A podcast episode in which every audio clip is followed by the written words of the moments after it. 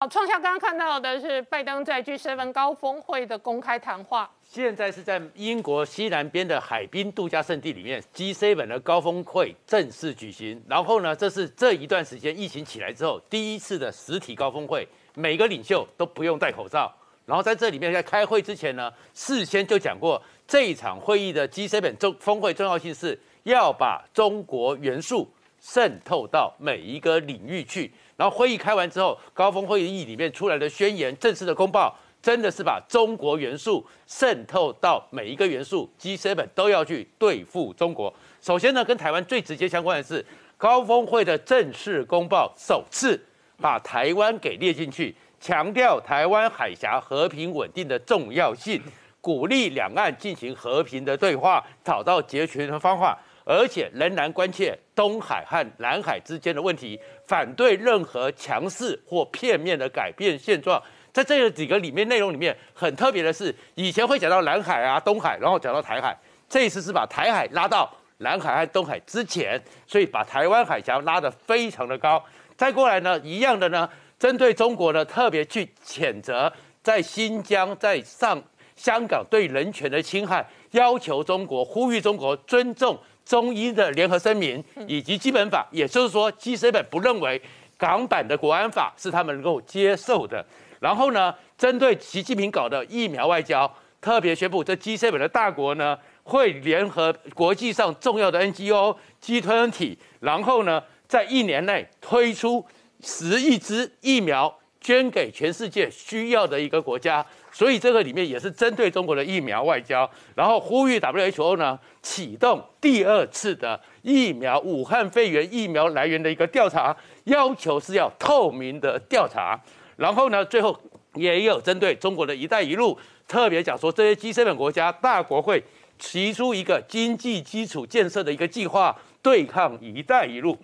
然后当然也讲了全国企业最低税率开始要谈，希望能够到百分之十五。针对俄罗斯对于那乌克兰行为作为谴责，希望日本能够办好一个让人安心又安全的一个金澳，然后气候变迁也会捐出一百亿一千亿美金给开发中的国家做他们的能源转型。然后在这里面整个这些呼吁里面，很特殊的是，讲到这些时候呢，谭德赛 WHO 针对说要重启调查，谭德赛的立场也在这个过程中被媒体报道改变了。先前的时候，谭德赛的 WHO 是说，他认为呢，完全不可能武汉肺炎是从武汉的 P4 实验室出来的。现在谭德赛呢，竟然改口说，有可他不排除中国有这可能。他也认为，希望中国在第二波调查里面能够更透明。被认为是因为谭德赛现在面临改选，所以谭德赛也看到国际的一个形势。然后在整个情况里面呢，特别的，他们宣布了，发表了一个叫做。卡比斯湾宣言将在促成全世界在一百日里面开发出新的疫苗，从开始开发到批准，希望能够有一个新的规范，短短一百天就让疫苗他们想了十亿支能够快速的出来。然后呢，在这个过程中，你不讲不是要把所有的元素都渗透到中国去吗？在开会过程中还有个小插曲，为了怕中国的影响力。开会开到一个一开的时候，谈到中国影响力的时候，就立刻这个七大领袖做了一个决定，立刻把会议室周围的所有的网络、嗯，所有的 WiFi 全部关掉，免得中国偷听，免得中国的影响力。在这边过来，所以这个会议之前一开始，拜登就讲说美国回来了，马克龙也说美国回来了。而针对整个这样一个针对中国的这状况呢，外交部汪文斌最后呢就出来讲说，认为呢说这个东西呢就就想说是伊拉克战争一样，当初你一直指控伊拉克当时有重大的杀伤性武器，是子虚乌有，只能做这样的一个回应。那照汪文斌的逻辑，他就是在。间接承认美国在指控中国的生物战争了。是的，因为当初美国是指控伊拉克有杀伤性的武器哦，现在是指控武汉的实验室外泄病毒哦。所以汪文斌在指这个时候，当时美国是想要重大的生物武器化、生化武器，而且具有重大杀伤性。所以汪文斌拿出这伊拉克，就是对他们来讲，这已经不是个疫情，嗯，这是生化战。而美国竟然指责中国启动了生化战，所以汪文斌要跳出来反驳。至于其他的各种状况，汪文斌都没有回应。明老师得疫苗得天下，然后送疫苗得民心。那我爱日本疫苗，真的哈，这个网络上的台湾网友真的深深感谢这一次对我们伸出援手的是来自日本的疫苗。那这里头是这一个日本外交大臣茂木敏充今天再度表态。另外一个核心是昨天 G7 直接拍板定调哦，准备全球哦援助十亿疫苗。对 G7 这次会议呢，其实比较关键，有很多比较大的突破呢，我们得跟大家介绍一下。这一次呢是这个拜登上任之后呢第一次外访，那访问欧洲呢，基本上是到英国去，但是呢他见了大概至少三个大的团体跟三个国家领袖。第一个是 G7，那十一号到十三号。第二呢，这几天在开这个北约的会议要开完了，然后同时会碰到欧盟的一些领袖，这三个团体。再来个别的国家呢，英国是一个，土耳其是一个，然后俄国的普京是一个，所以基本上是三个团体，然后三个三位领袖。在出门前呢，我们看到就拜登投诉给《华盛顿邮报》，然后他的标题很长，他说：“我的欧洲之行是为了团结世界民主国家。”然后多次点名中共，所以我们晓得说，如果没有意外的话呢，那中共会是一个主要的谈论焦点。那果不其然。所以这次我们看到呢，在会议的议题呢，包含几个，第一就是武汉肺炎、新冠肺炎；第二是这个国际的疫苗分配，我们待会比较详细的谈；第三呢是气候变迁问题；第四呢是最低的企业税，然后再来是俄国的挑战跟中共的挑战。所以这样的第一个问题就是这个疫苗的问题。大家说，呃，现在应该这样讲吧？经过这一年下来呢，大家有点惊魂甫定。嗯。惊魂甫定之后呢，现在想说，那我们得开始想说。这事儿怎么搞出来的？世卫在今年早先呢，就已经去中国大陆去再去调查了一次，但是大家都知道北京不太配合，然后世卫回来也讲说，武汉的实验室很多地方我们根本没有进去，根本看不到，嗯，所以不晓得说到底怎么回事，但还是写了份报告，报告是出来了，但是好像大家都不太相信，大家说有问题，所以大家想说可能应该再有第二次调查。G7 这次明白讲到说。我们得全面实施跟遵守两千零五年我们通过的国际卫生条约。嗯，这个国际卫生条约里面有很重要的一句话，叫做包括调查、报告跟应对来源不明的疫情，也就是国际化的疫情，我们得注意。然后，所以这样的我们就要就呼吁说，要对中国大陆呢进行着 COVID-19 的第二阶段的研究，就是刚才各位在这个荧幕上看到的，嗯，拜登讲的那段话。然后同时说要向比较贫穷的国家捐赠十亿剂疫苗，这是刚刚你们一直引用数字。现在最新数字出来了，看他们做不做得到。美国在今年年底要提供五亿剂，嗯嗯，然后欧盟要提供七亿剂，这样就十二亿剂。英国提供一亿剂，就十三亿剂。嗯，然后法国跟德国都要再提供，然后日本呢，先是说经过 COVAX，嗯，然后会不会追加呢？我们不晓得，我们看就是。他大概看他国内的疫情的情况，然后看他疫苗生生产的状况来决定说会不会追加。所以我们在大概一个多礼拜前，我不是讲我说疫苗外交从去年开始的时候呢，中共是领先的。嗯那时候我还记得我来讲，我说看一看英美这次会不会反应比较快，然后能够急起直追。现在大家可以急起直追了。嗯所以苏欣小姐刚刚讲了呢，日本的部分呢很清楚，就是日本现在急起直追。可是我一直提醒大家。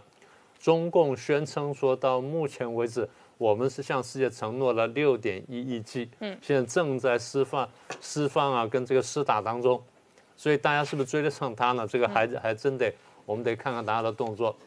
因为这东西呢，不是说你讲完就一定要有，嗯，讲完之后你真的得拿得出来，然后最后能够施打，然后当地条件能够配合，这东西呢，还真的得详细观察，所以这是一个比较大的事情。然后第二件比较大的事情就是大家注意，刚刚不是讲说这个谈到这中共的影响力吗？嗯，这次大家有点这个醒过来了，大家觉得说中共对全球影响力非常大，所以我们真正要抗衡。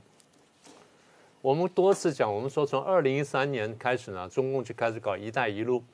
在大家不太注意的情况下呢，走珍珠链，然后慢慢从南部走出去，然后从北部走出去，然后一路推一直推。推到现在，又加上这国际上很多的贷款啊什么等等，所以它的影响力的确非常大。最后就搞成了川普后期所指责叫债务外交嘛，不是很多国家都付不出钱来了吗？当时中共就算好，你们应该是付不出来，我给的各种条件什么等等，你们最后是做不到，做不到怎么办呢？我们用 Ripple，Ripple 就是我把你的港口啦、道路啦或铁路什么的，然后收归我有，那这样的话呢，咱们就这个以资抵债或以以这个现货抵债，那最后就是我在当地影响力就出来了。所以，当中共用这个“一带一路”政策在全球慢慢扩张的时候呢，当时各国还没有感觉。大家注意到现在，我们说这是欧洲看起来蛮团结的，还没有那么团结。会会议一结束，我们就看到有一个人唱反调，匈牙利立刻出来唱反调。嗯，这里我们将来还帮大家追踪一下。但是，但这个至少这些主要国家呢，现在是强烈感受到说，中共的一带一路呢危险大，所以我们要回应。那他们说我们要提出我们版本的绿色的、民主的、开放的这个这个基础设施计划，但是细节没有出来。虽然十二号白宫呢发个声明说，哎，我们会这样干，所以我们要看它细节是什么。那再来就是我们讲，我们在一八年、一九年呢，彭斯的几次演讲，我们就提醒大家，我们说，看来美国对中共有一个比较深的认识，就是中共的外交政策当中是含有意识形态、含有价值观的。所以美国要对抗的话呢，美国就不能只是单纯的军事或是一般的对抗，嗯，它的对抗应该包含意识形态跟价值观。所以当时我们说，看来美国的对华政策会有一个意识形态上的转向。果不其然，现在就很明确了。所以各位刚才看到这个拜登在讲，他说我们将推动我们的价值观，呼吁中共呢尊重人权跟基本自由。嗯，底下两点有趣了。特别是有关新疆问题和中英联合声明当中规定的香港的权利、自由跟高度自治，特别点名。你说红线，红线不是讲红线吗？嗯，是美国踩红线，美日踩红线，美韩也轻轻踩了红线。现在呢，欧洲欧盟来踩，呃，对不起，现在是这 G7 来踩红线了。我们这看看北约现在也在踩红线。所以现在看得很清楚，就是你说是红线，我们也认为是红线。这红线是我们双方都共共认的红线。那现在看怎么办？除了红线之外呢，现在又讲说东海跟南海的稳定。好，这些呢是我们大家都猜得到的。会前呢，当时日本的报纸就已经有讲了说，可能会强调台湾海峡，所以很多人很关心说到底会不会讲啊什么的。那这次出来了。他是这样讲，他说特别强调台湾海峡的和平稳定的重要性，嗯，并且鼓励和平解决两岸问题。呃，G7 的前身叫 G6，G6 呢就是六大工业国，从一九七五年成立，成立以来呢四十几年呢从来没有对台湾问题这么明确的讲话，嗯，这次呢第一次在峰会的联合公报里面讲加这段话，我们外交部当然非常高兴了，不用说了。好所以这个地方我们等会儿再讲。那除了这些之外呢，其他还讲什么？第一，经济刺激，就是我们现在大量的这经济刺激呢，不能太快结束，呃，免得到时候经济还没恢复就垮掉了。然后国际货币基金呢，IMF 的一些资金呢要重新分配，要对这些比较相对贫穷国家呢，给他们更多的考量。然后气候变迁呢，要投入每年至少一千亿美元呢，然后去帮帮助贫穷国家减少碳排放什么等等。然后希望在二零三零年以前能够阻止跟扭转生物多样性受损的问题。嗯，我想大家比较关切，比如说像北极熊的问题啊，这个就是一个很大的事情。然后再是俄罗斯，俄罗斯将来会是一个大题目。那现在他当然是暂时这个隐忍不发，但他们讲说对俄罗斯呢建立一个稳定跟可预测的关系这个问题上面呢，我们采取开放的态度。嗯，原来 G7 是变是 G8。八大工业国，那为什么突然这是七大工业国呢？这个一四年他去打了这个克里米亚，所以大家把它冻结了。然后最后呢，他很生气，就不再回来。他说：“我在 G 团体里面玩就好了。”嗯。但现在大家说，我们对你还持开放态度，但是呢，你不能再跟我们进行网络攻击。然后对于其他的恶意活动，他们没有讲很明，但就像克里米亚跟乌克兰一样，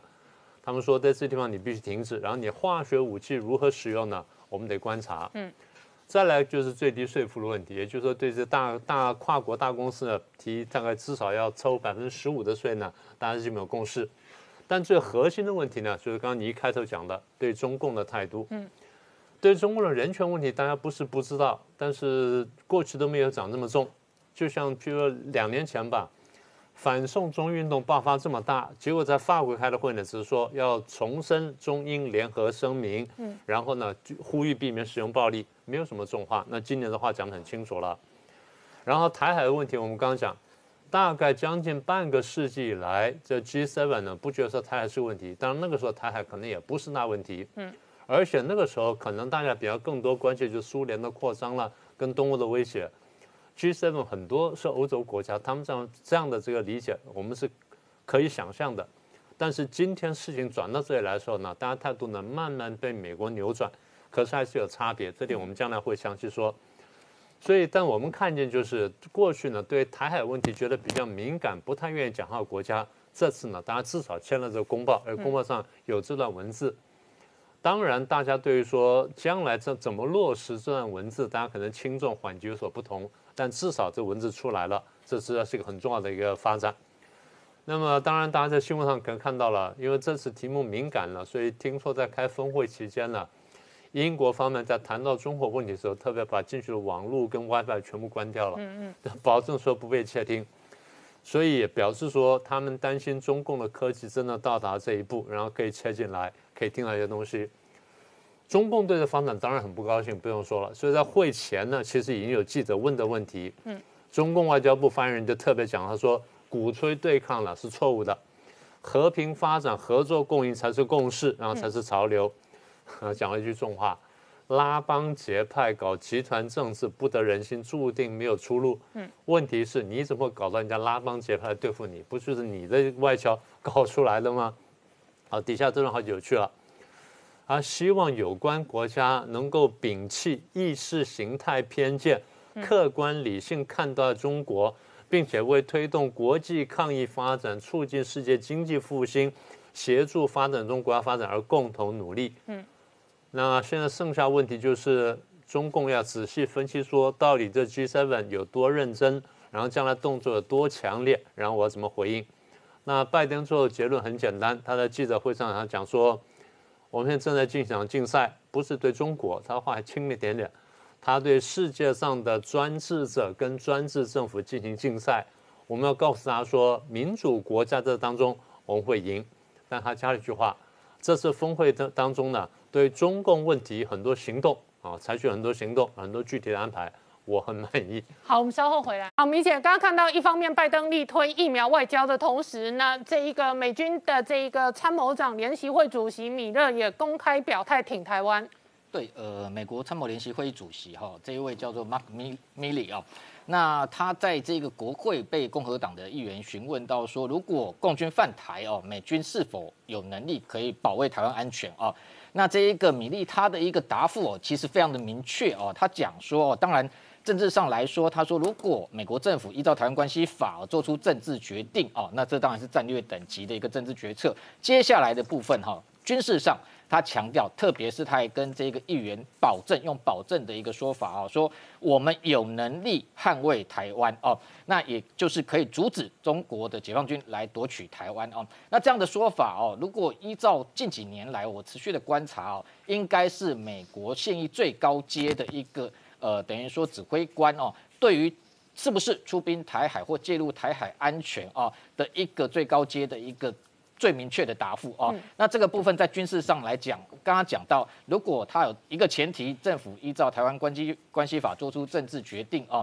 那这个部分当然不是他参谋联席会议主席能够答复的部分，因为参谋联席会议主席的身份其实就像这个我们台湾的这个参谋总长一样的一个，他是军令权上面最高指挥官，但是政治决策当然要回到所谓的这一个政府。包含像三军统帅拜登总统身上啊，那他的一个强调就是说，如果政治上做出这样决定，当然军事上美军有能力来阻止中国夺台啊。那特别是他后面还特别谈到说，这个解放军如果要横渡台湾哦，要夺取像台湾这样大小的岛屿，特别是台湾上面还有守军哦，还有这个非常多的人口哦，对于解放军哦，要这个拿下台湾来讲是非常复杂跟困难的一个行动哦。那他的一个说法，我觉得更重要的是说凸显。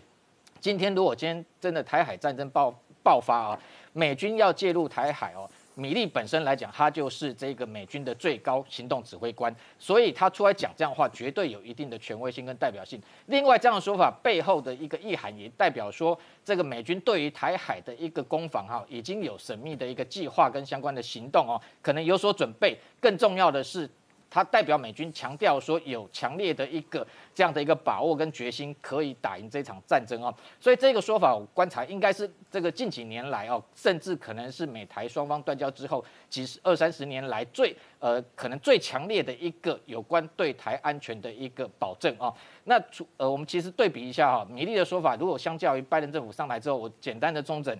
基本上。这个拜登政府有非常多 有关台海安全的一个相关的一个公开的说法跟保证啊，那包含像拜登总总统曾经谈及说他反对中国侵略台湾啊，那国安顾问苏立文则讲到说，如果中国威胁台湾，美国会让中国付出代价。那另外像国务卿布林肯则是直接讲说，美军的部署啊，绝对可以贺阻中国攻台。那同时像这个现在的这个国防部长奥斯汀，他则是强调说，他这个美国应该确保台湾的自我防卫。但是我们分析我刚刚讲的这几位美方的高层的说法，基本上都是局限在事前的贺阻哦，也就是说强调美国有能力贺阻解放军。采取对台这个武力侵犯的动作，但是这一次相较于这一个米利来说，米利讲的是更具体的是后半段，也就是说，今天如果中国一旦决定对台动武的话，美军是绝对有能力可以来捍卫台海安全。所以我个人认为说这样的一个说法是更具体哦。另外，我们解读一下，啊就是说像米利他的一个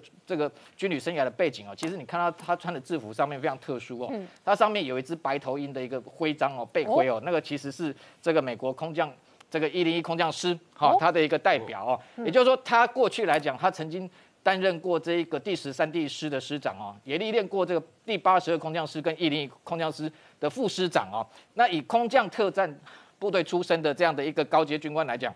我不禁联想到前一阵子六月六号，美军首度派 C 十七的战略运输机抵达台湾哦。背后非常有可能都是米利同意哦，以他的一个层级，因为他非常清楚说，用这样的一个战略运输机可以直接搭载空降伞兵抵达全球，甚至包含台湾在内，所以这样的一个设计哦，我们可以看到，等于说让北京可能一时也摸不着。美国可能护台的底线。那我先请教创下，事实上台湾确实从五月中到这一段时间将近一个月以来哦，疫情的纷扰使得内部的口水战跟政治的攻防哦，确实是非常的混乱，而且非常的剧烈。然而同一时间哦，解放军在这个时间点，特别是 G7 表态捍卫台海和平之后呢，昨天出动二十八架飞机老台也创了新高。台湾这一个月在全面的在内部里面就是对抗疫情，在这个时候呢，拜登他们 G7 的领袖高峰会议在公报上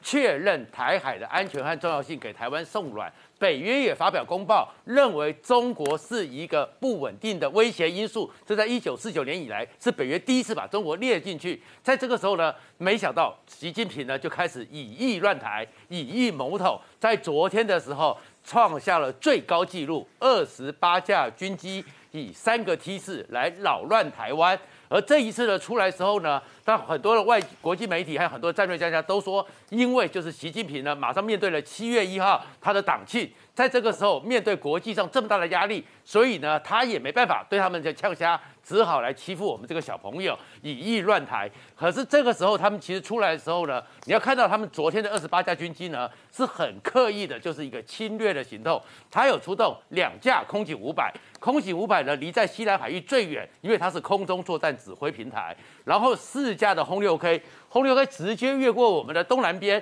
这个部分是直指我们的制航基地，有压制我们的第二线的战机出来的一个状况。还有十六架的歼十六是他们将来的主力台海的主力战机，也护航着这红六黑过来。然后五架的那个歼十一呢，是阻断在整个南海和台湾这边的一个阶段，然后也出动了反潜机，还出动了一架电侦机干扰我们的飞弹。所以它的整个动作就是向美国呛虾，说它已经有一个整体作战的能力，跟美国在呛虾。可是面对这样一个呛虾呢，美国也很罕见的。用的是五角大厦正式出来宣布说，谴责中国的军事行动就是破坏了台海的安全和稳定，后面更是由他们外交那个国防部的发言人五角大厦发言人直接指责说，你们这样子会增加双方误判的危险。嗯，这样一个情况之下，而且另外呢。国防部五角大厦不具名的资深官员还特别跟路透社讲说，为了回应中华人民共和国日益加强的威胁和这样的持续增加，美国决定和台湾的非官方安全关系要继续提高，绝对会确保台湾有足够的防卫力和自我防卫能力。那这什么意思呢？他们的国务亚太驻青的康达在美国国会里面参加听证会的时候，这特别讲了。从两千零九年开始，美国对台湾的军售已经超过三百亿美元。但是他觉得美国还更应该面对中国霸凌的时候，美国应该要校正回归，要重新考虑给中国更给台湾更多的可信赖的自我防卫的能力。所以美国态度也拉得很高。而在整个这个世界跟中国在这样更密密切的一个对立的状况之下，有一个人的态度又特别有趣了。就是普丁，嗯，拜登呢即将要跟普丁做个见面，所以普丁呢接受美国 NBC 的专访，在 NBC 的时候呢，NBC 的记者就问普丁的一个问题：如果中国人民解放军真的来侵犯台海的时候，你俄罗斯会如何回应？而普丁的反应呢很特殊，他冷冷的停了一下子，笑了好几声，嗯，然后还说什么 What？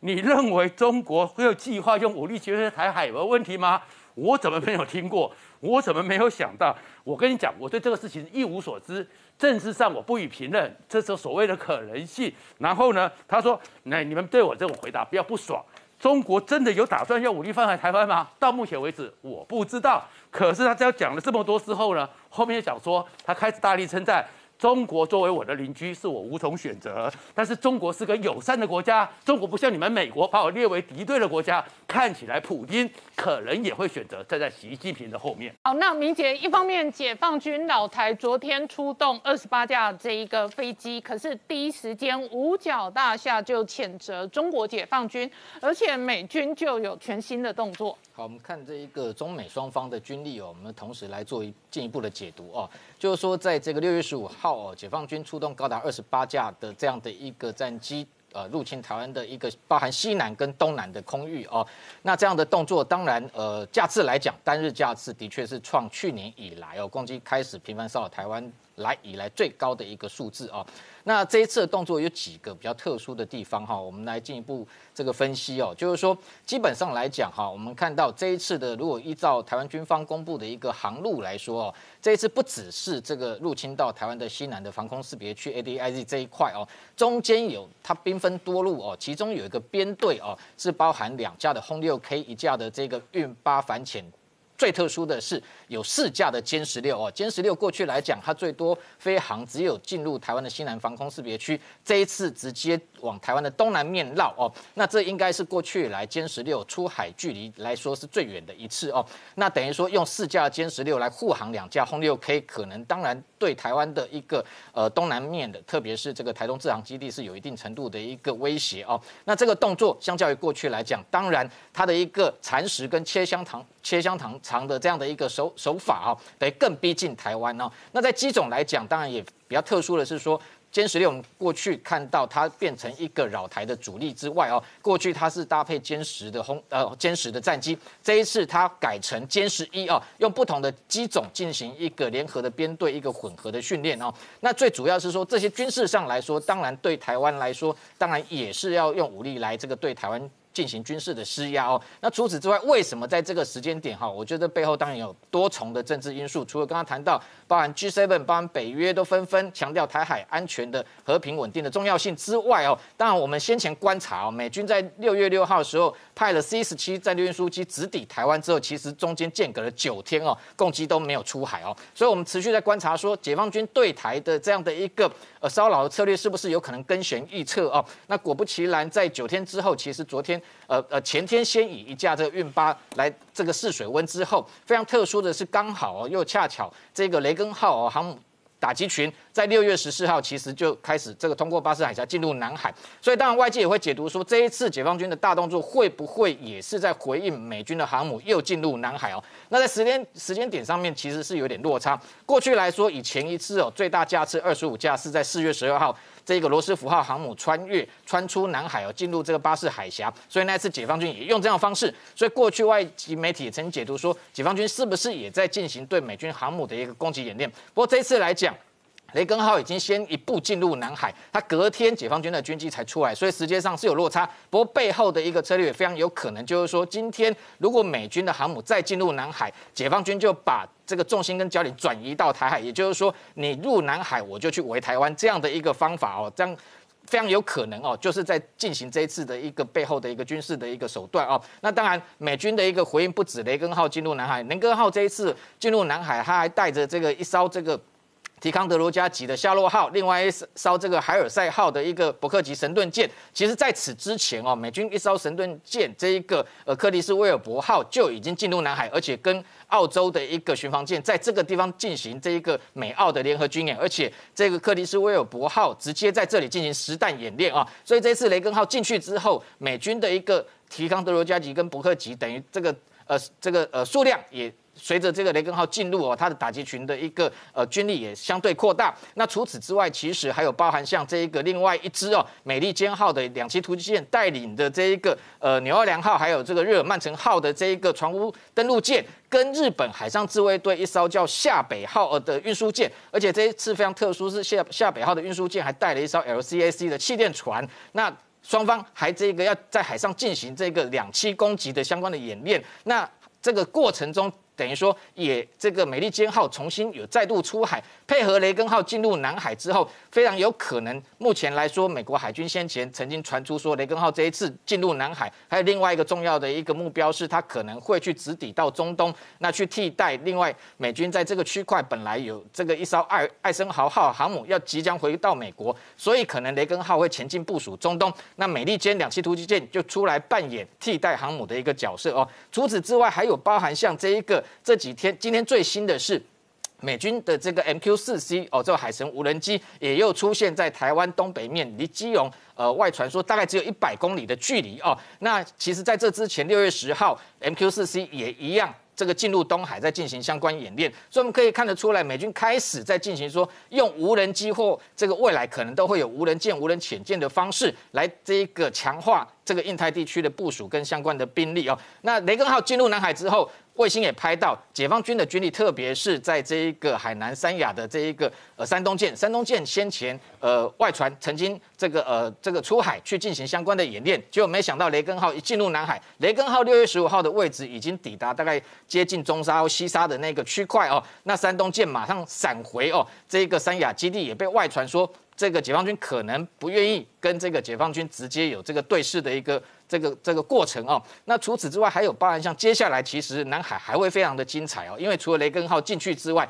雷根号如果一路往西走哦，那中间当然。不管是在这个南海，接下来还会有其他的一个各国的兵力在这里进行联合军演之外，另外一支哦，从中东那边往东移动的这一个英国的伊丽莎白女王号舰这个航母舰队，反而也。准备在两周之后进入南海，所以双方如果交错过程中势必会进行一个大规模的联合演训。如果又在印度洋的那个地方相互有这一个呃遭遇的话，应该连印度的海军也会加入这样的一个阵容。所以美日印澳非常有可能在这个时间点也会又加大这个地区的一个呃联合军演，那对中国进行一个这个武力上面的展示。那整体来讲，我们看到一路下来，从四月份不管是美日联合声明、美澳，甚至这个日澳的二加二。一直到 G7，一直到北约高峰会，一直到今天这个美欧的这一个高峰的这个这个会议中，全部都在重申，特别强调台海的一个军事呃这个和平稳定的重要性。那这个政治上的宣誓能不能做得到？当然背后势必有非常多一个这个硬实力，也就是军力的一个支撑。所以我们可以看到，盟国未来对中国的一个相关的围堵动作，绝对会越来越多。好，我们稍后回来。